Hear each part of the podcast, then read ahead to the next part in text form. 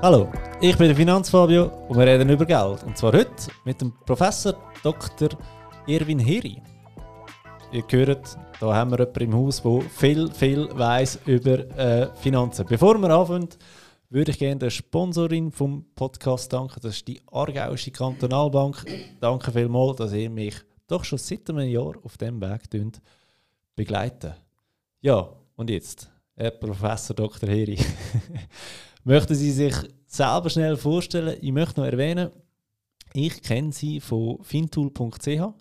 Das ist für all die, die es nicht wissen, Sie können das sicher noch genauer erklären als ich.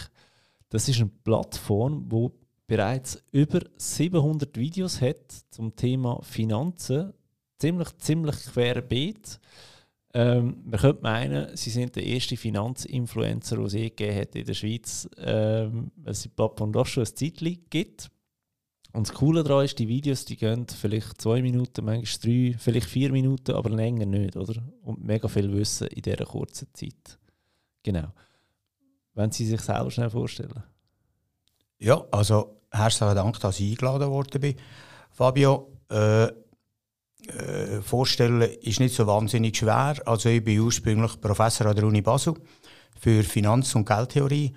Äh, habe mich dann aber auch in die Privatwirtschaft begeben, bin aber während der ganzen Zeit Professor geblieben. Der Mandy war für mich immer äh, der Hochschultag gewesen, habe das mit den entsprechenden äh, Arbeitgebern immer so diskutiert. Ich hatte dort meine Assistenten, gehabt, meine Doktoranden und einfach meine Vorlesung, auch jetzt noch, habe ich regelmässig meine Vorlesung dort über Geld- und Anlagentheorie. Und ich bin nachher Anlagechef geworden vom damaligen Schweizerischen Bankverein, äh, habe nachher später äh, mich beworben bei der Winterthur-Versicherung, bei der Anlagechef bei der Winterthur-Versicherung gesehen. Da ist Winterthur übernommen worden von der CS. Da bin ich Chief Investment Officer von CS Financial Services geworden. Also all das ganze Zeug. Ich habe nachher eine Privatbank geführt als äh, Verwaltungsratspräsident, habe nebenbei Mandat gehabt als Chef den Anlagen der Bundespensionskasse, äh, habe Family Offices geführt und so weiter und so fort. Mit anderen Worten, bin einer von diesen Professoren, der Geld und Brief gemacht hat. Das heißt, ich habe weit über 100 Milliarden verwaltet und äh, das hat mich irgendwie äh, mal dazu gebracht, einerseits Bücher zu schreiben über das Thema, und zwar immer auf der Seite vom Anleger. Also ich bin auf der Seite vom äh, Grossanleger und bin auch nachher auf die Seite gegangen vom in Anführungs- Schlusszeichen kleinen Anleger, Private Banking Kunden, weil es mich interessiert hat, an den Leuten zu zeigen, wie dass man das tut machen, also wie, dass man auf vernünftige Art und Weise Geld anlegen und äh, am Anfang habe ich Bücher geschrieben zu dem Thema immer aus der Sicht des äh, Privatkunden Bücher geschrieben. Und nachher irgendwann haben wir angefangen mit Kollegen zusammen eine Plattform aufzubauen, wenn wir gesagt haben, wir machen Videos, ein bisschen Research gemacht, wie dass man das macht, haben dann ein Videostudio gekauft und äh, haben dann einfach angefangen fröhlich äh, angefangen Videos zu drehen, äh, haben dann gemerkt, dass das nur Kurzvideos dürfen sein. Und dann haben wir halt, wenn wir ein grosses Thema wollen bearbeiten haben wir einfach x Kurzvideos gemacht und haben so dann das Thema quasi zusammengefasst, so eine Art wie ein Puzzle, oder? Und ja, so sind wir äh, gestartet vor etwa fünf, sechs Jahren. Und inzwischen haben wir, wie Sie gesagt haben, etwa 700, zwischen 700 und 800 Videos gemacht, die kann man auf der Plattform abrufen. Äh, das Angebot, das wir haben, ist gratis, heißt www.fintool.ch, so much for commercials. Ja. Und äh, sind eigentlich zufrieden. Wir haben relativ viele gute Kunden. Äh, wir werden nicht gerade reich mit dem ganzen Zeugs, weil, äh, wie gesagt, der Großteil von dem ist äh, gratis. Man bekommt, wenn man sich registriert, bekommt man jeden Dienstagmorgen und jeden Freitagmorgen, und zwar am Morgen um 6 Uhr, bekommt man ein Video äh, zu dem, was uns gerade interessiert, wo wir glauben, was aktuell ist. Und längerfristig tun wir dann die Videos zusammenfassen zu einer Art, äh, ich sage amigs, wir sind so etwas Ähnliches wie äh, nicht YouTube, sondern äh, Netflix. Netflix. Netflix für Finanzwissen. Und äh, ja, ja, das kommt noch relativ gut an. Ja. Also ich kann die Plattform sehr empfehlen. Ich freue mich jeden Dienstag und jeden Freitag. Ähm, ich schaue die Videos meistens schon während dem Zug fahren, weil von Aarau, äh, von Lenzburg nach Aarau ist es nicht so ein weiter Weg, aber ihre Videos haben äh, immer Platz. Ähm, plus, wir besprechen es auch sehr viel im Geschäft, muss ich sagen. Also in der 9. Pause, ähm, je nach Video, was es gerade ist, sind wir einmal wir drei Finanzplaner zusammen und schauen drauf und sagen, ah, ähm, der Herr ist wieder am Austeilen. wie, wie, wie man es. er, er nickt nur, ja. Genau, also ähm, wirklich auf sehr gute Art, wie sie die Videos machen. Ja. Wie sind ihr zu dem gekommen? Also, wir haben es vorhin schnell kurz gefasst, aber es ist ja doch, ähm, was ich gehört habe, ist, ihr habt, also ihr habt ein professionelles Videostudio, oder? Das ist keine, keine kleine Sache, die ihr hier betreibt. Äh, ja, also wir haben, ursprünglich haben wir mal ein, ein kleines äh, eine kleine Videostudio-Einrichtung gekauft, oder? Und haben die nachher eigentlich im Gästezimmer von einem der Partner äh, installiert und haben so angefangen zu drehen. Oder? Das, mit der Zeit haben wir aber gemerkt, dass uns das überfordert. Also äh, der Ton und Beleuchtung und all das ganze Zeug ist einfach relativ komplex. Und inzwischen mieten wir, äh, äh, mieten wir ein Fernsehstudio, das Fernsehstudio von Teletop in Winterthur. Und das mieten wir so alle äh, fünf, sechs Wochen. Und dann drehen wir einfach, wir kommen sehr gut vorbereitet, oder? wir müssen alles selber machen dort. Ja. Wir drehen dort und kommen dann vorbereitet mit etwa 10 bis 15 Drehbücher und dann drehen wir so in einem halben Tag drehen wir 10 bis 15 Kursvideos. Okay. Und nachher gehen wir dann heim, wir schneiden sie auch selber, wir machen den Ton selber, all das verrückte Zeug. Wir haben, wir haben Haufen Zeugs gelernt, wo wir vorher keine Ahnung hatten. Also ich weiss ja. heute, ich weiss heute, wie man Videos schneidet und all das ganze Zeug. Aber das ist auch interessant. Erstens lernt man viel und äh, ich muss sagen, ich schaue heute auch einen Kinofilm, schaue sie die selber Filme schneiden, mit ganz anderen ja, Augen. Ja, ja. Oder? Und die, eben, also die Überblendungen und all das ganze Zeugs, wo wir, wo wir heute wissen, wie das, das geht. Oder? Das ist hochinteressant und äh, wir haben Haufen Zeugs gelernt und das ist grossartig. Ja, nein, das, das, äh, das, das ist mega cool. Was mich vor allem erstaunt, ist ähm, 700 Videos von die Ideen. Weil ich merke jetzt nach äh, drei Jahren Bloggen, nach, nach über 200 Blogbeiträgen, ich habe das Gefühl, ich erzähle immer das Gleiche und, und, und trotzdem wird es noch, noch gelesen und gelost und ist auch wichtig, kommen immer neue Leute dazu und, und man drückt sich wieder anders aus, es wird wieder anders erklärt, man hat selber wieder neue Ansichten und äh, Entwicklungen. Aber schon mega viel. Also, wo kommen die Ideen? Also, äh, die Ideen oder Themen für Videos liegen eigentlich auf der Straße. Man muss einfach, man muss einfach die Augen auftun. Also ein Thema, das zum Beispiel jetzt ganz heiß ist, oder, ist Inflation. Ich meine, natürlich haben wir als Ökonomen äh, behaupten wir jetzt seit etwa, vier, seit etwa drei, vier Jahren, die Inflation kommt, weil, weil Zentralbankengeldmengen explodiert sind und so weiter und so fort. Aber jetzt ist sie gekommen, die Inflation, jetzt ist sie da. Und Inflation muss man analytisch aufarbeiten. Also wir werden, das ist vielleicht noch interessant für die Zuhörer, wir werden ab heute in den nächsten drei Wochen praktisch nur noch Videos über Inflation bringen, weil die Inflation, erstens müssen wir erklären, was Inflation bedeutet, zweitens müssen wir erklären, woher das sie kommt und was sie zum Beispiel für einen Anleger bedeutet. Zu diesem Thema haben wir inzwischen etwa 10 oder 15 Videos und die nächsten paar Wochen sind zwar eigentlich Pause für uns, äh, aber mit immer in den Pausen machen wir sogenannte Best-of. Und jetzt sehen wir die Best-of-Videos zur Inflation, die wir jetzt zusammenfassen die, über die nächsten paar Wochen. Und ab, äh, ab morgen, morgen ist schon Dienstag, oder? ab morgen Morgen, äh, wie gesagt, für die nächsten etwa sechs oder sieben Mal kommen alles Inflationsvideos. Und äh, nach der Vierstigen weiss der Zuhörer nachher, was Inflation ist und wie man sie, vor allem, wie man sie analytisch auch zu interpretieren hat. Also so liegen eigentlich Themen liegen fast, äh, liegen fast auf der Straße.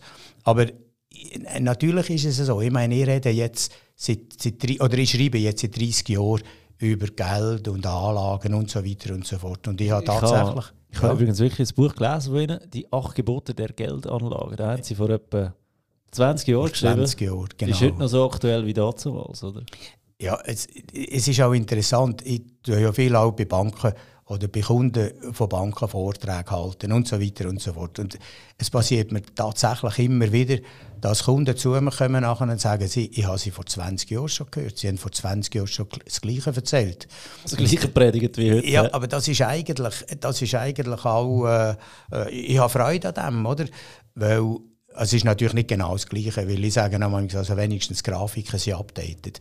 Aber das Interessante ist, dass in der heutigen Grafik das Gleiche drinnen ist, wie in den Grafiken vor 20 Jahren schon. Ja. Also in der Geldanlage sind die fundamentalen Grundlagen haben sich über 50 Jahre nicht verändert. Ja. Und darum ist es auch interessant. Und ich habe auch einen Haufen Kunden, die reich geworden sind mit diesen Strategien. Nicht äh, nicht unanständig reich, aber anständig, einfach eine anständige Rendite, oder? Und das, ja. kann man, das kann man eigentlich erreichen und das ist eigentlich das, was ich heute auch den Jungen immer wieder möchte predigen. Die Jungen haben ja das Privileg, dass sie einen langen Anlagenhorizont haben. Entsprechend wäre es wichtig, dass sie schon jetzt sich mit ihren Anlagen richtig positionieren. Also Säule 3a ist ein Thema. Oder? Da muss man sich eben richtig positionieren. Und wenn man sich nicht richtig positioniert, wir zeigen in diesen Videos beispielsweise, wie man über die letzten 30 Jahre, wenn man 3a, wenn es das so schon gegeben hat, 100% in Aktien investiert hat, wie man inzwischen Millionär geworden wäre. Das sieht man ja. in diesen Videos und das ist das, was sie den Jungen probieren zu predigen. Da möchte ich gerade einhaken. Ich habe das Video auch gesehen. Ähm, das ist Ivan Brot erklärt. Ivan Brot kennt glaube jeder Finanzplaner auf der, also jeder Finanzplaner in der Schweiz kennt Ivan Brot. Wir haben alle bei ihm in die Schule müssen. Was bei mir das Problem ist, wenn ich Millionär werde mit, äh, mit der Säule 3a, ist Kapitalsteuer. Das kann ja wirklich dazu führen, dass ich schlussendlich mehr Steuern zahle, als dass ich eingespart habe über die Säule 3a. Habt ihr da Tipps, Tricks oder habt ihr das Gefühl, irgendwann müssen wir etwas an dieser Kapitalsteuer ändern, sonst wird die, ich mal, gebundene Altersvorsorge im, im 3a nicht mehr so spannend? Auch wenn man Steuern muss zahlen, ich sage immer, Steuern muss man dann zahlen, wenn man einen Haufen verdient hat. Und äh, natürlich müssen wir über kurz oder lang, also vor allem sollten wir dafür sorgen, dass wir, dass wir die Säule 3 attraktiver machen. Ob wir nachher an, an der Kapitalsteuer etwas ändern, das ist ein völliges, das ist ein politisches Thema. Ja. Das tut mehr als Anlageanalytiker an sich per se noch nicht wahnsinnig interessieren. Ich meine, zuerst muss ich mal richtig anlegen, damit ich richtig Geld verdiene und dann muss ich Steuern zahlen drauf. Ob man, okay. die Steuern, ob man die Steuern muss verändern muss, damit die Säule 3a noch interessanter wird, das ist wahrscheinlich so, weil grundsätzlich sollten wir aber dafür sorgen, dass Politik überhaupt die Eigenverantwortung in der Altersvorsorge verbessert. Ob sie das über Steuern macht oder über andere Anreize, ist eine völlig andere Frage. Ja, okay. Weil ich habe das Gefühl, in dieser 3A-Berechnung zum Millionär, das ist ja bis vor VIAC gar nicht wirklich möglich gewesen, oder? Weil sie dort können wir so viel Prozent in, in äh, Wertschrift investieren in der, in der Säule 3a, dass da einfach das Problem ist, was vorher gar nicht gegeben hat. Oder wegen dem komme ich auf die Steuern zu sprechen, weil sonst könnte das Geld ja einfach in, im 3W investieren, oder? Der gleiche Betrag. Hat zwar keinen Steuerabzug jetzt, aber der Ertrag wäre steuerfrei. Das stimmt schon. Der Punkt von der Säule 3a ist, also neben der Steuer, auch der, dass es eine Form von indirektem Zwangssparen ist. Ja. Weil wenn das Geld mal weg ist, ist es weg. Natürlich kann man es, es gibt ja bestimmte Sachen, wie dass man es wieder rausholen kann. Aber es ist relativ stark gebunden. Das heißt, es ist unseren Emotionen entzogen. Und das Entziehen von Kapital, der Emotionen, ist eigentlich etwas Positives. Sehr viele Leute haben die Möglichkeit nicht. Wir müssen nur schauen, wie wir reagieren, wenn die Märkte mal richtig schütteln. Oder? Ja. Dann plötzlich kommen unsere Emotionen und der langfristige Anlagehorizont ist plötzlich ein bisschen kürzenfristiger, als wir das gemeint haben. Wenn wir sie in die Säule 3a haben, quasi, wenn das Geld unseren Emotionen entzogen ist, dann werden wir ein bisschen dazu gezwungen, das zu machen, was eine vernünftige Anlagestrategie ist. Und per se ist das eben auch schon interessant. Ja, also vernünftige Anlagestrategie, da sind wir jetzt bei Buy and Hold. Buy and Hold, langfristig investieren, überlegen, wie viele Aktien dass man sich leisten kann, dass man sich will leisten und nachher die Strategie aufbauen und nachher mal dabei bleiben. Und das Schwierigste ist, dass dabei bleiben, oder? Ja. Weil wenn dann alle Zeitungen und alle Medien und alle Blogger erzählen, dass die Welt jetzt zusammenbricht, dann ist es relativ schwierig, bei der langfristigen Strategie zu bleiben. Aber nur das ist das, was am Schluss Erfolg bringt. Ja, also die meisten Blogger, die erzählen ja, bleiben dabei, oder? Das ist das Einzige, was wir gelernt haben. Es eigentlich. gibt unterschiedliche Blogger. Ja, ja, es gibt natürlich Crash-Propheten, ähm, Dirk Müller und so, oder? Die, die machen einen Haufen Geld mit, mit der Angstmacherei, obwohl ihr eigener Fonds eigentlich wirklich Katastrophe ist. Ich glaube, Voilà. der hat wieder mal im Minus gewirtschaftet dieses Jahr, wenn ich es richtig im Kopf habe. Also, nur letzte kurz noch einmal gesehen. habe. Also, der Typ bringt nicht Also es hat, 1% es hat einen Haufen von Katastrophengurus, die eigentlich wirklich gute Plauderinnen sind. Sie würden aber gescheiter beim Plaudern bleiben, weil sobald dass sie nachher anfangen, Geld anlegen und zu zeigen, Ja. was sie dort können, ist es eine Katastrophe. Aber dann reden sie, über das reden sie amigs nicht. Okay, okay. Ähm, Sie haben mir im Vorgespräch gesagt, dass Sie haben auch Struckis gemacht. Ja. Gell. Ähm, die ersten Struckis von der Schweiz, oder? Was war dort die Idee? Gewesen? Also die Idee von den ersten Struktur Oder könnt ihr schnell das Strucki erklären, vielleicht für die, die hier zulassen, die das nicht kennen, den Begriff? Ein strukturiertes Produkt ist ein, ein Anlagenprodukt, das ganz spezifische Eigenschaften hat. Äh, was ja nicht, ich meine, wenn man im, im Aktienmarkt investiert, dann geht es auf und ab. Das, was halt der Aktienmarkt auch macht. Wenn man in einzelne Titel investiert, dann geht es auf und ab, das, was halt der Einzeltitel macht. Oder? Bei einem strukturierten Produkt, Produkt geht es darum, dass man ein Anlagenprodukt hat, das ganz spezifische Eigenschaften hat, wenn der Markt bestimmte Sachen macht. Also beispielsweise, äh, dass man dabei ist, wenn es nach oben geht und dass man nichts verliert, wenn es nach oben geht. Also so ein bisschen Paradise, oder? Ja. Man gewinnt, wenn es raufgeht, man Absicherung. verliert nichts, wenn es runtergeht. Ja. Und wir müssen sehen, die ersten strukturierten Produkte, die wir gemacht haben, äh, das war damals noch beim Schweizerischen Bankverein, gewesen, oder? das sind sogenannte Greu-Produkte. So, die älteren Zuhörer er- erinnern sich noch, noch an das. Man hat sich dann gefragt, warum nennt man das Greu? Ich habe gesagt, der Name ist so gräulich, dass man ihn nie mehr vergisst.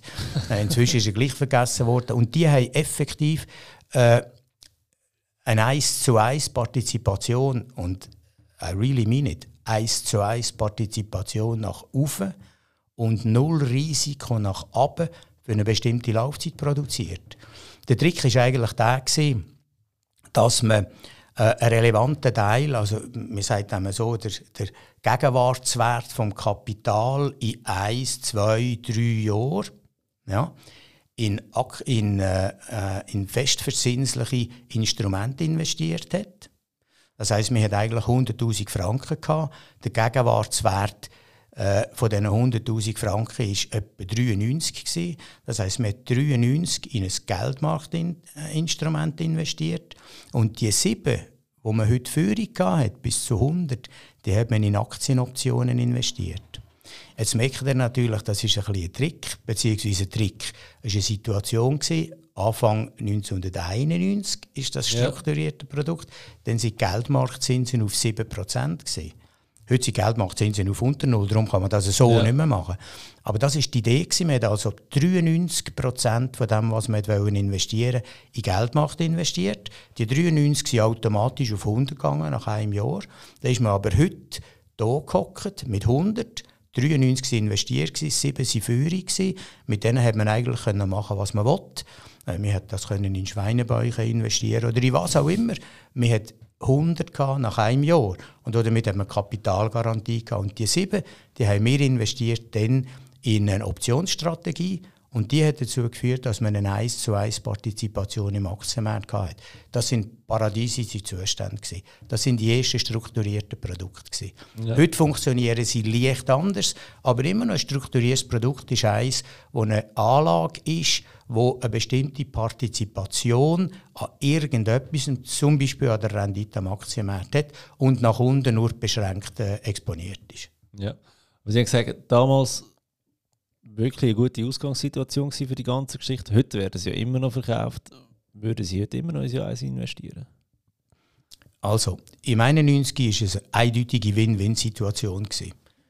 Äh, der, der das Produkt gemacht hat, also die Bank, hat Geld verdient, gutes Geld verdient mit dem. Der Anleger hat das Potenzial gehabt, auch gutes Geld zu verdienen damit. Heute ist die Situation ein bisschen eine andere. Heute ist es nur noch eine Win-Situation. Ich glaube, der Anbieter verdient. also, es ist einfach nicht mehr das Gleiche. Ja. Äh, wobei man muss schon sehen, es gibt spezifische Ansprüche, die der Anleger hat, die man mit denen kann abdecken kann. Und im Prinzip ist es eine Form von Versicherung, oder? Und jede Versicherung kostet Geld. Und man muss einfach die, nicht die Illusion haben, dass diese Produkte gratis auf dem Markt wären. Seinerzeit war es relativ gut gewesen, aber einfach wegen der Zinssituation. Heute ist die Zinssituation so, dass die Prämien von diesen Versicherungen höher geworden sind, als sie früher sind.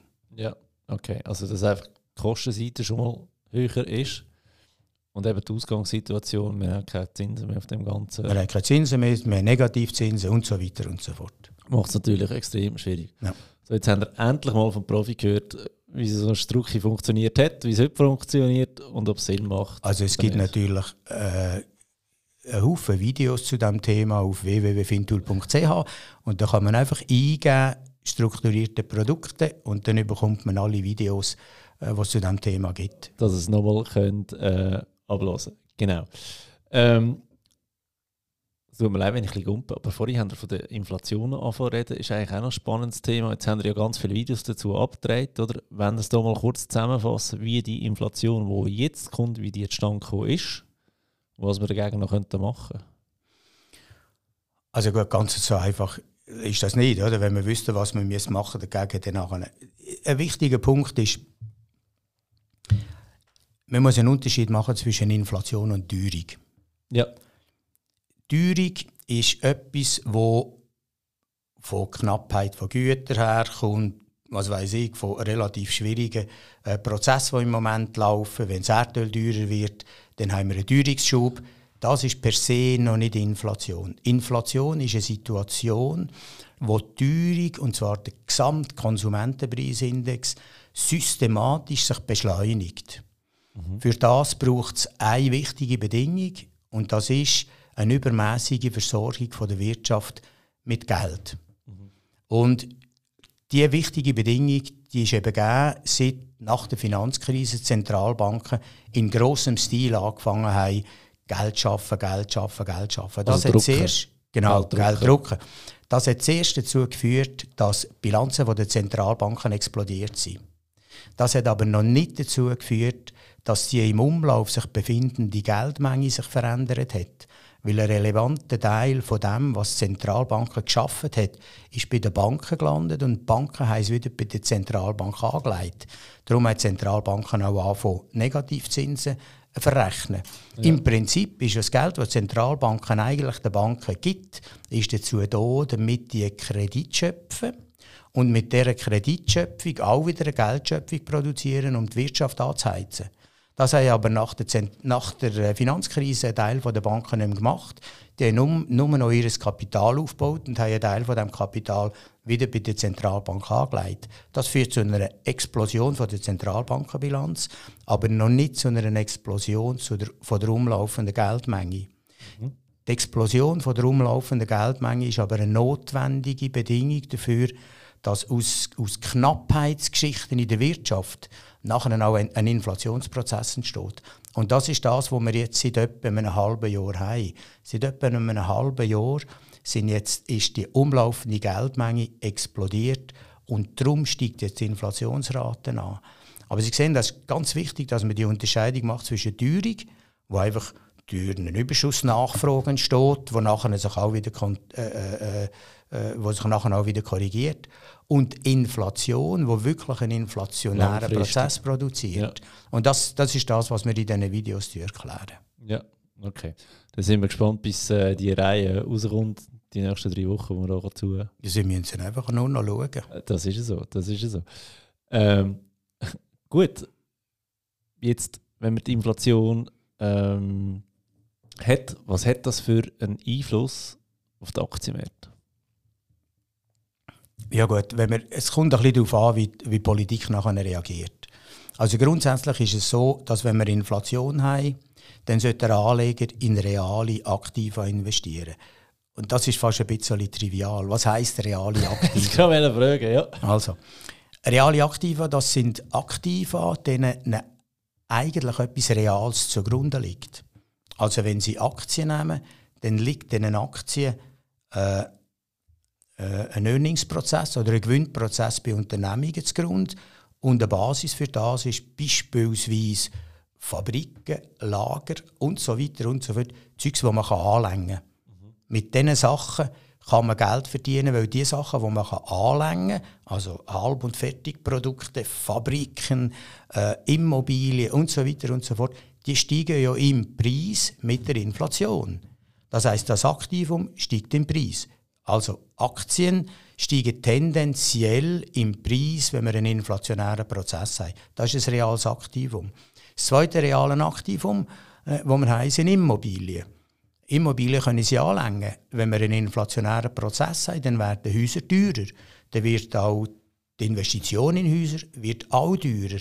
Das heißt, reale Aktiva steigen im Wert, nominell, steigen im Wert mit der Inflation. Mhm. Ein nominelles Aktivum, beispielsweise eine Staatsanleihe, wo einfach jedes Jahr im Moment zahlen sie Negativzins, aber nehmen, nehmen wir mal nicht, normale ja. Zeiten, oder, wo man äh, mit einer, was weiß ich, mit einem Eidgenossen 1, 2, 3 Prozent verdient. Die steigen real nicht im Preis. Also da hat man einfach mal gekauft für 100 und dann hat man jedes Jahr 1 Prozent Zins.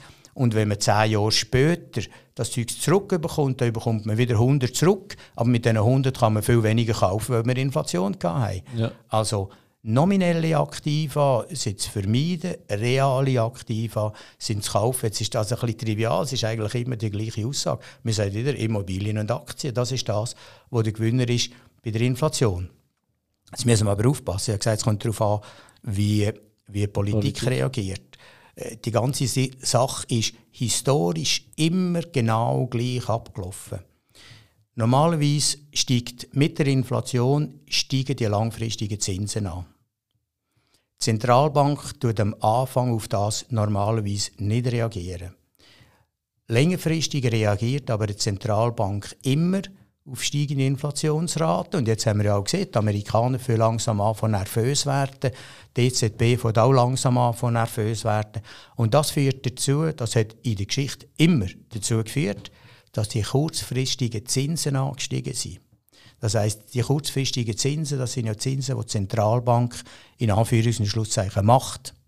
Und das führt über kurz oder lang zu einer sogenannten negativen Zinsstrukturkurve. Was heißt das konkret? Das heißt konkret, die kurzfristigen Zinsen, also Geldmarktzinsen, Einmonatsgeldzinsen und so weiter und so fort, steigen über die langfristigen Zinsen. Und auch wieder in der Geschichte, und ich weiß, dass sich die Geschichte immer wiederholt. In der Geschichte war es immer so, gewesen, dass wenn wir eine negative Zinsstrukturkurve hatten, sprich die kurzfristigen Zinsen sind über den Geld, über den langfristigen Zinsen gewesen, dass das ein Vorbot von einer Rezession ist. In der Vergangenheit hat jede Situation mit negativer Zinsstrukturkurve zu einer Rezession geführt. Mhm. Und eine Rezession ist natürlich schlecht für den Aktienmarkt.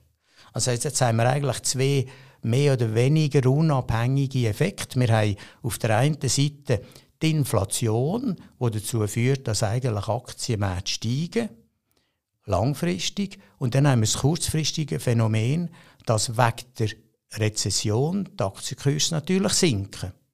Und dann passiert immer das Gleiche. Oder? Kurzfristig sinken die Aktienmärkte, die Leute werden nervös, sie verkaufen ihre Aktien. Langfristig steigen sie zwar, aber das ist eine Situation, wo jeder, eben, jeder erzählt, dass jetzt die Welt zusammenbricht, weil wir eine Rezession haben. Und das ist dann, wenn die Leute leider ihre Aktien verkaufen und langfristig steigen sie.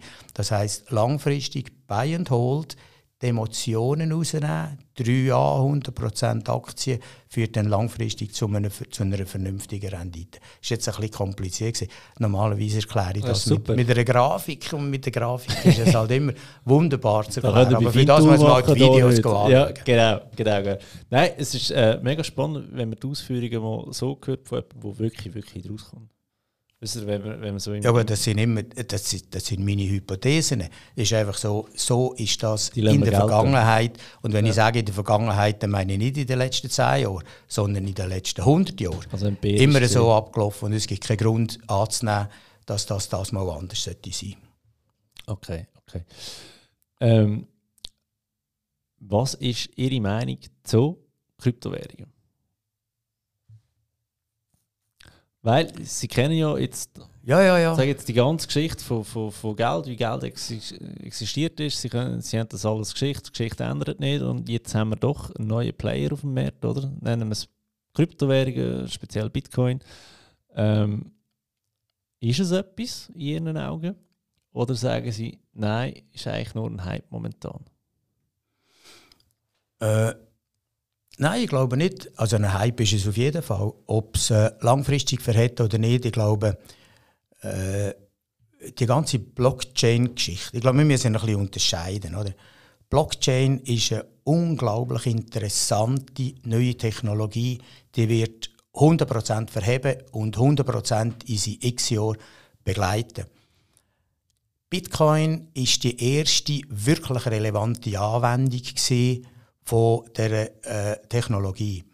Und ob Bitcoin als Alternativwährung Bestand hat, schwierig zu sagen. Ich glaube schon. Ich meine, wir haben, das dürfen wir auch nicht vergessen, wir tun so, wie wenn wir noch nie alternative Währungen hatten. Wir alle zusammen fänden schon lange alternative Währungen.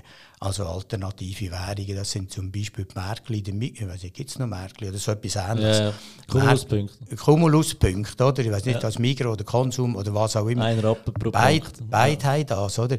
Und mit dem kann man heute ja zahlen. Oder ich nehme andere Sachen. Äh, Flugmeilen. Fl Ja. Flugmeilen ist eine Grosser Fan, alternative Währung. Mit Flugmeilen kann man heute Kaffeemaschinen kaufen. Das sind alternative Währungen. Oder äh, das Wirgeld. Mit Wirgeld können wir auch seit Jahren können wir mit dem zahlen. Das sind alternative Währungen, die parallel zu unserem System existieren. Und so haben wir jetzt beispielsweise Bitcoin als alternative Währungen. Gewisse Sachen kann man heute kaufen mit dem ganzen Zeug. Ich habe auch schon gekauft. Ich kaufe immer, ich mache so Zeugs immer mit. Weil Ja. als einer, als einer, der ja über so Zeug schreibt und plaudert und macht, muss man das mal wissen. Ich sage immer, alle Produkte lernt man eigentlich erst dann richtig kennen, wenn man mal Geld verloren hat damit. Und äh, ich, also, habe tatsächlich mit Bitcoin auch so Geld verloren. Ich habe meinen Privatschlüssel verloren und all so Bullshit ist mir alles zusammen auch passiert. Äh, wird das als Alternative, äh, eine richtige alternative Währung, als Alternative zum Schweizer Franken und was auch immer äh, werden? Das glaube ich nicht. Ich glaube, dass Zentralbanken Kryptowährungen selber werden emittieren und dann wird vielleicht ein Krypto-Schweizer Franken, ein Krypto-Euro und so weiter und so fort existieren äh, auf der Blockchain und solche Zeug. Ich glaube, das kommt über kurz oder lang schon. Ist es etwas, was man muss haben äh, mit einem kleinen Geld, mit einem kleinen Teil vom Vermögen, warum nicht? Also ich bin ein Anhänger vom sogenannten Core-Satellite-Ansatz, wo ich mich sage, der Kern von meiner Anlage sollte in einem klar strukturierten äh, Anlagenprodukt sein, also in, in Indexfonds oder was auch ETF, immer, E ja. und ETFs oder solches Zeugs. Und ein kleiner Teil sollte ich brauchen, für gewisse Sachen auszuprobieren. Einfach nicht einen allzu grossen Teil, je nachdem, wie viel Geld das man hat, sind halt das vielleicht 5%, 10% oder was auch immer. Warum nicht einisch mit, mit Bitcoin probieren? Solange dass man nicht angeht und der grösste Teil vom Vermögen in solche, in solche Sachen, in Anführungs- und Schlusszeichen, Spielereien investiert, ist doch das okay. Ich meine, vielleicht geht es ja auf und vielleicht verdient man etwas damit. Ich habe bis jetzt immer noch verloren, aber vielleicht probiere ich es wieder einisch. Aber einfach mit einem kleinen Teil. Ja, habe ich Ihnen sonst einen Tipp? Äh, die App Relay, der einfachste Bitcoin-Sparplan der Welt. Made in Switzerland, da könnt ihr wöchentlich oder monatlich in Bitcoin investieren. Ab 10 Franken. Ich habe doch das schon. Ich habe doch habt das auch auf schon? meinem iPhone. Selbstverständlich habe ich Relay, habe ich gut. von Relay auf meinem iPhone. Ich, Okay. ich sage, ich spiele mit dem Zeug so rum. Klar. Ja, okay. Habt ihr gewusst, mit dem Code Finanzfabio bis Ende Jahr keine Gebühren beim Kauf von Bitcoin. Hä? Für alle Zuhörer. Wow, so ma so much for commercials. Ja, genau. So gut, so gut. Okay. Äh, nein, mir hat einfach Wunder genommen, was Ihre Einstellung ist. Was Sie vorhin gesagt haben, die Schweizer Nationalbank werden vielleicht einen, E-Franken integrieren. Das ist ja aber eigentlich genau nicht die Idee von Bitcoin. Oder? Dort wollen wir ja nicht eine, eine, eine, eine, eine Währung von den Staaten abhängig machen, genau wegen diesen Inflationsgeschichten, die wir ja möchten vermeiden. Oder wegen dem habe ich das Gefühl, man macht es dann einfach, damit man es gemacht hat, oder? Dass man kann sagen, man ist dabei, man ist äh, der Neuzeit und Nein, was. nein, nein, nein, nein, nein. Also, das glaube ich nicht. Ich glaube effektiv, dass das Interessante daran ist wirklich Blockchain. Also ich glaube, dass sich Zentralbanken müssen mit der Blockchain auseinandersetzen müssen, weil das einfach eine, eine effizientere äh, Verwaltung in Anführungs- und Schlusszeichen von den Geldmengen über kurz oder lang wird produzieren. Also ich glaube, so wichtig ist Blockchain, dass es Sinn macht, dass sich Zentralbanken mit dem auseinandersetzen. Glaube ich schon. Ja, okay. Also ich habe nicht das Gefühl, dass dort wieder genau gleich wie beim gedruckten Geld eine Inflation kann stattfinden Mal wahrscheinlich schon, aber wir, wir, dürfen, wir dürfen nicht vergessen, dass im Prinzip ist die Rolle der Zentralbanken und die Schweizerische Nationalbank ist eine der wenigen, die das, glaube ich, im Moment noch sieht, eigentlich darin besteht, dass sie eine stabile Währung produzieren Und das hat sich jetzt in den letzten, ich sagen, fünf Jahren hat sich das radikal verändert. Also die Zentralbanken sehen ihre Rolle in letzter Zeit völlig anders. Also im Moment geht es ja fast um nichts anderes als äh, darum, äh, äh, äh, übertriebene Budgetdefizit zu finanzieren von den Staaten. Also eigentlich machen Zentralbanken heute Fiskalpolitik und keine Geldpolitik mehr. Das ist in der Schweiz ein bisschen anders. Also da hat sich die Zentralbank bis jetzt gewehrt, äh, fiskalpolitische Strategien zu fahren, anders als die EZB oder, äh, oder vor allem auch äh, das Federal Reserve. Äh, die Nationalbank, wenn die Nationalbank heute eine Explosion von der, äh, von der Zentralbankenbilanz hat müssen in Kauf nehmen, dann ist es darum, weil sie die Währungen müssen stützen Ja. Und das ist ganz anders als die anderen Zentralbanken. Also äh, das Federal Reserve, das gibt mir recht zu denken, das Federal Reserve und die EZB machen heute Fiskalpolitik und nicht Geldpolitik. Okay. Und das stört Sie weil man nicht genau weiß, was angeht auf dieser Reise, oder wie? Das stört mich darum, weil das an den Politikern ein Signal gibt, dass man eigentlich jede Wurzidee, die man hat, äh, am Staat noch aufbürden und finanzieren es nachher in irgendwelche Notenpresse. Okay, okay, dann haben Sie richtig verstanden. Gut. Also wir nennen das übrigens Modern, Modern Monetary Theory. Ja. Moderne Geldpolitik. Okay, okay. Ich meine, jedem, jedem Ökonom jedem ernsthaften Geldökonom steht Horzberg, wenn er das hört. Ja. Da haben wir Austausch nehme ich an dem Fall unter Kollegen und kann man da der Politik keine sag jetzt mal, Hilfe stellen? Weil wir haben vor im Vorgespräch auch darüber diskutiert, schon noch Umwandlungssatz zwischen Politikern nicht, was heisst, stimmen aber für uns ab, sind nicht informiert, oder? Ja, man muss sich mal vorstellen, wenn man, wenn man einem Politiker ein Instrument gibt, wo er sich keine Gedanken mehr über die Finanzierung muss machen muss, dann ist das doch Paradise. Das heißt, man kann alle, alle seine Wähler befriedigen, ohne dass, es, dass man sich muss Gedanken machen darüber, wie man das finanziert, weil ja eine Zentralbank da ist, wo einfach, wenn irgendetwas einen Haufen Geld kostet, dann wird die Notenpresse äh, wird dann angelassen und dann werden Noten gedruckt und dann finanziert man das über die Notenpresse. Und ja. wir wissen, dass genau das langfristig, eben das, was ich vorhin gesagt habe, die notwendige Bedingung für einen inflationären Prozess schafft. Und dann brauchen sie eigentlich nur noch Knappheiten, so wie wir sie heute haben. Und dann entsteht Inflation. Und jetzt, jetzt haben wir die Amerikaner mit über 6% Inflation. Ja. Und dann gibt es nachher natürlich dann gibt es nachher, äh, äh, was weiß ich, der Arbeitsmarkt, der anfängt zu reagieren. Also man sagt, nein, wir müssen ja eigentlich Reallöhne zahlen. Das heißt, wir müssen die erwartete Inflation bei den Verhandlungen über die Löhne vom nächsten Jahr einbeziehen. Dann wird das dann gemacht mit Reallöhnen, das, was man effektiv kann kaufen kann, mit dem, was man verdient, konstant bleiben. Und dann steigen die Löhne und dann müssen die Preise wieder steigen und dann haben wir den ganzen, dann haben wir den ganzen Prozess, wie ich ihn beschrieben habe. Apropos Lohn, das ist vielleicht etwas, wo er bei der nächsten Lohnverhandlung sollte ein Auge drauf halten, oder? Wenn er äh, einfach 3% mehr Lohn bekommt, ihr habt nicht mehr. ihr habt gerade mal ein bisschen die Inflation abdeckt, wenn es gut kommt. Wenn's, wenn's ja, gut, Gewerkschaften, Gewerkschaften wissen das natürlich inzwischen. Oder? Und die von ja, Anfang ja. an schon die Inflationsrate mit einbeziehen. Und das, das ist der Teil, das ist der Anfang von diesem inflationären Prozess. Oder? Ja, nein, es geht mir ein bisschen darum, dass äh, ist ja nicht immer eine Gewerkschaft dabei bei, bei der Lohnverhandlung. Oder? Ich meine, wenn ich zum Chef gehe und sage, ich hätte gerne mehr Lohn und der mir 3% anbietet, dann weiß ich eigentlich, mache ich Minus nächstes Jahr. Oder? Das ist, ja, gut, ich weiß nicht, ob Also in der Schweiz in der Schweiz, noch nicht gerade. In der Schweiz müssen wir ein bisschen aufpassen mit ja. dem, aber, äh, aber natürlich, tendenziell ist das so. Also wegen der Lohnverhandlung. Da hätte ich gerne wegen Inflation und das einfach, weil ich gut geschafft da noch, noch oben drauf. Genau. Ähm, ich habe vorhin ganz einen kurzen Abschweifer gemacht, äh, Richtung Umwandlungssatz, damit wir ein bisschen Gewässer kommen, wo auch ich mich wieder wohler fühle, oder, wenn ich da sie am Tisch habe. Ähm, wo sehen Sie Problem von der Altersvorsorge?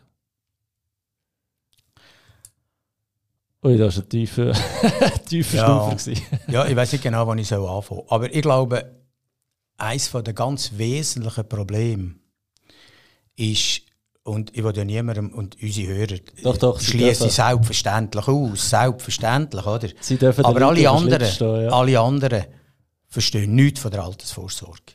Ist, wobei, ich hatte den André Silberschmidt hier gehabt. Ich muss sagen, ich bin persönlich ein Fan vom André. Bei ihm habe ich wirklich das Gefühl, er versteht es und er setzt sich auch ein und vor allem er vertritt die Jungen. Also er, Ja, das ist so. er Aber, checkt die Altersvorsorge, habe ich schon das Gefühl. aber der andere, und ich habe mit ihm auch kommuniziert, sollte dafür sorgen, dass seine Klientel sie versteht, nicht nur er. Und der Punkt ist eben der, oder? Er tut in der Politik in Bern die richtigen Ego einschlagen. Das nützt ihm aber nichts, wenn das ganze Zeug vor das Volk kommt und seine Klientel, seine jungen Leute, nichts von diesem Zeug verstehen. Dann werden nämlich seine Anliegen abgeschmettert vom Volk, weil das Volk das Zeug nicht versteht. Darum, ich habe ihm probiert zu erklären, dass er dafür sorgen sollte, dass die Bevölkerung das versteht, was er erzählt. Und das ist eben nicht so. Das ist mit der Grund, und ich nehme an, das ist der Grund, warum dass sie auf das zu sprechen gekommen sind. Das ist mit der Grund, warum dass ich ein Buch zu diesem Thema geschrieben habe, zusammen mit dem, äh, zusammen mit dem Ivan Brot. Wir haben ein Buch geschrieben für die Bevölkerung, ein sogenanntes Smart Book, wo Videos drin sind und so weiter und so fort, äh, wo wir probieren an der Bevölkerung auf gerade mal 70 Seiten mit 30 Videos zu erklären, wie die Altersvorsorge funktioniert. Sie haben mich gefragt, was ist das Problem von der Altersvorsorge? Eines der wesentlichen Probleme ist, dass die Leute nicht viel verstehen davon und viele Leute sich nicht interessieren dafür. Und das ist das Problem. Wir werden nämlich in den nächsten zwei Jahren mindestens zweimal an Turnen gerufen werden, um über solche Sachen abzustimmen. Und dann müssen wir über Zeugs abstimmen, wo man nichts versteht. Ja, das ist ein riesiges Problem. Aber wo findet man da den Ansatz? Weil was fehlt, ist ja die finanzielle Bildung. Gut, jetzt ist ein bisschen hochgegriffen, Altersvorsorge und finanzielle Bildung sind nochmal zwei Paar Schuhe, aber irgendwo braucht es ja Aufklärung oder ihr leistet euch einen Teil mit äh, fintool.ch. Ich leiste meinen Teil mit Finanzfabio, aber eigentlich müsste man ja viel früher können anfangen mit dem Ganzen. Oder? Also ich denke, das ist jetzt das Thema, das auch ein 14-Jähriger könnte verstehen Also äh, eigentlich müsste man in die Schule mit dem Ganzen. Ja, ich weiß es eben nicht so recht. Die Geschichte mit der Schule, wir werden natürlich sehr oft angesprochen darauf, dass wir die Sachen, die wir bei Fintool machen, in die Schule bringen sollten. Von wem wird er angesprochen? Von allen möglichen Leuten. Ja. Vor allem auch von Kunden von uns. Sagen, bringen doch das in die Schule. Ich bin nicht ganz sicher, dass das richtig ist. Ich habe das Gefühl, Finanzwissen muss man an die Leute anbringen, dann, wenn es das erste Mal tangiert. Ich sage Ihnen warum. Wenn Sie Finanzwissen, und Finanzwissen ist oft ein bisschen technisch, also zum Beispiel Zinseszins, oder? Ich meine, man muss den Zinseszins verstehen, damit man Finanzwissen kann verstehen. Wenn Sie das in die Schule bringen, dann passiert das Gleiche wie zum Beispiel mit dem Logarithmus. Der Logarithmus, den hat jeder in der Schule. Äh, oder auf jeden Fall die, die sagen wir, höhere Schulen gemacht haben, die müssen sich irgendwann mit dem Logarithmus auseinandersetzen. Das ist wunderbar und nachher muss er eine Prüfung machen über, über den Logarithmus. Dann geht es wieder vergessen.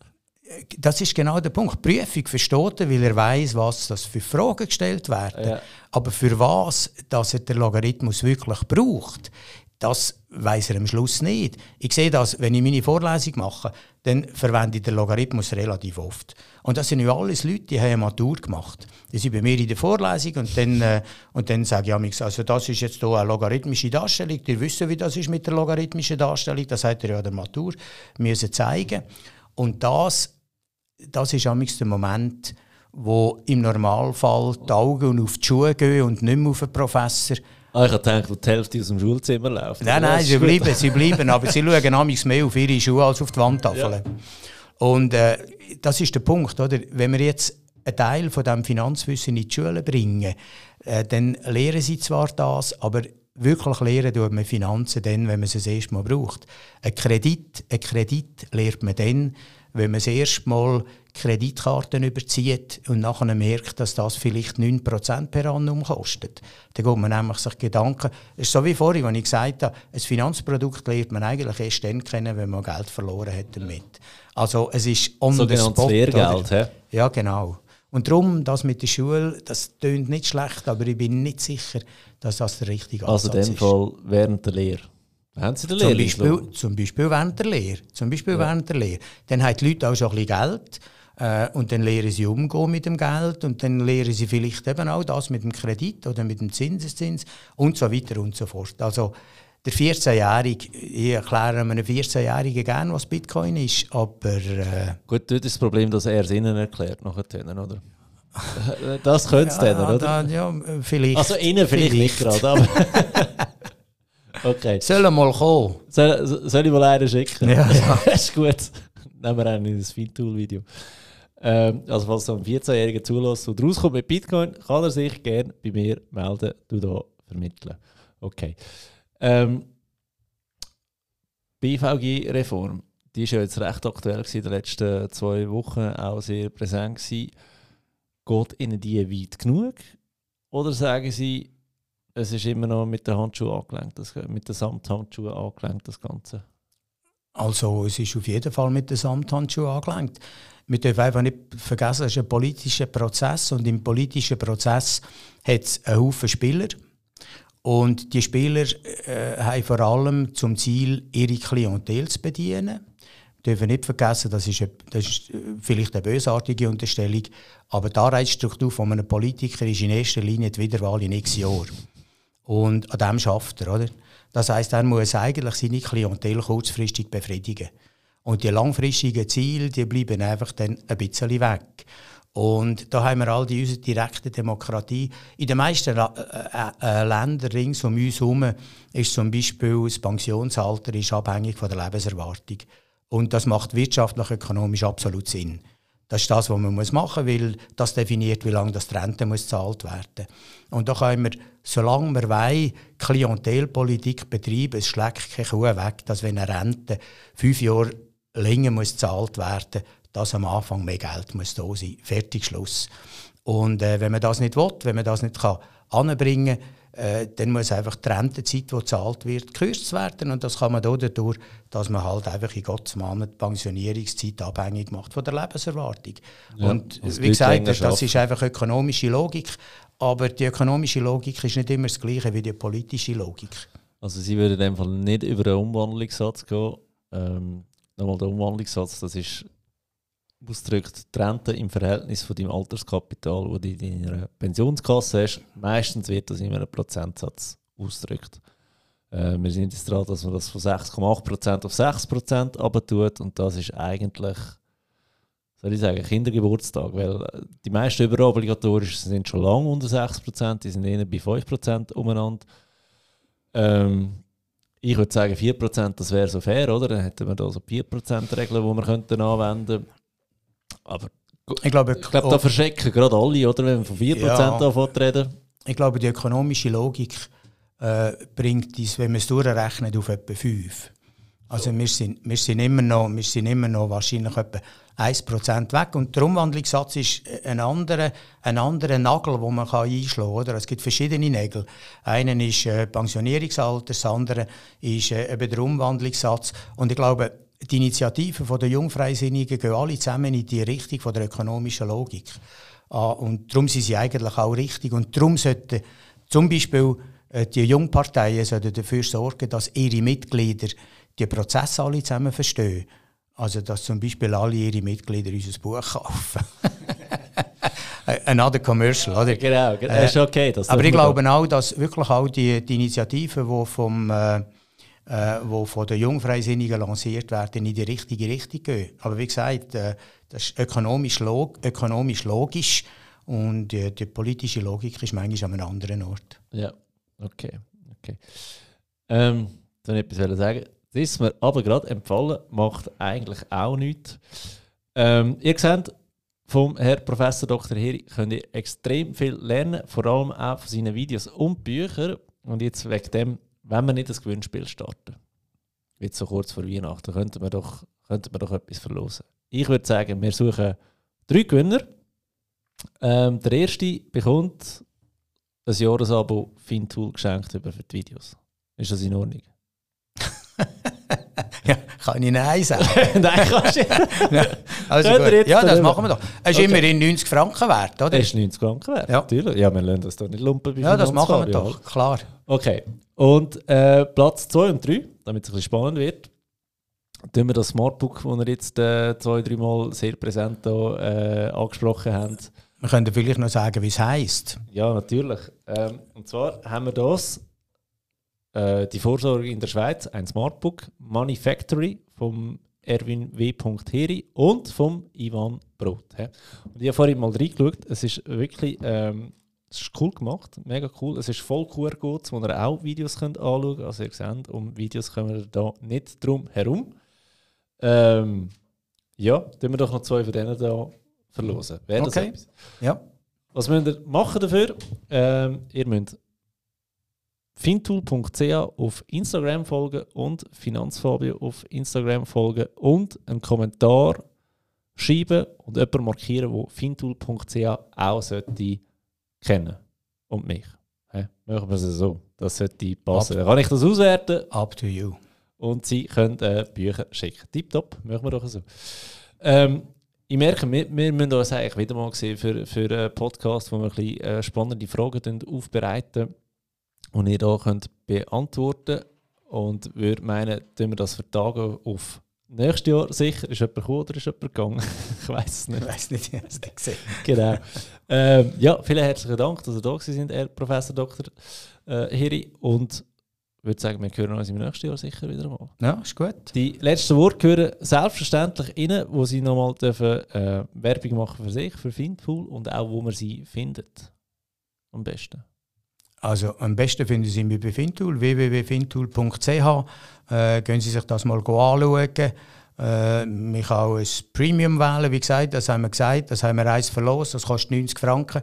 Wenn Sie das machen, dann haben Sie Zugang zu über 700 Videos. Sie können dann per äh, Code, nicht per Codewort, per äh, irgendwelche Themen, die Sie haben, also ja, per, per ja. Themen, können Sie die Videos, also nehmen Sie ein Beispiel, geben Keywords. Sie in die ja. Keywords, Keywords, ja. geben Sie in der, äh, in der Search-Funktion, die existiert, geben Sie ein äh, Bitcoin und dann kommt unten dran, kommen alle Videos, die wir zu Bitcoin gemacht haben und so weiter und so fort. Für das müssen Sie allerdings 8 Franken pro Monat zahlen. Wie gesagt, wir sind dann so ein bisschen wie... Äh, Netflix. wie Netflix, Netflix für Finanzanlagen. Schauen Sie sich das eigentlich an und sonst kommen Sie einfach und nehmen die zwei Videos pro Woche gratis, dann können Sie sich einloggen als ins gratis, äh, gratis Fintool und äh, haben Sie sicher auch Spass dran.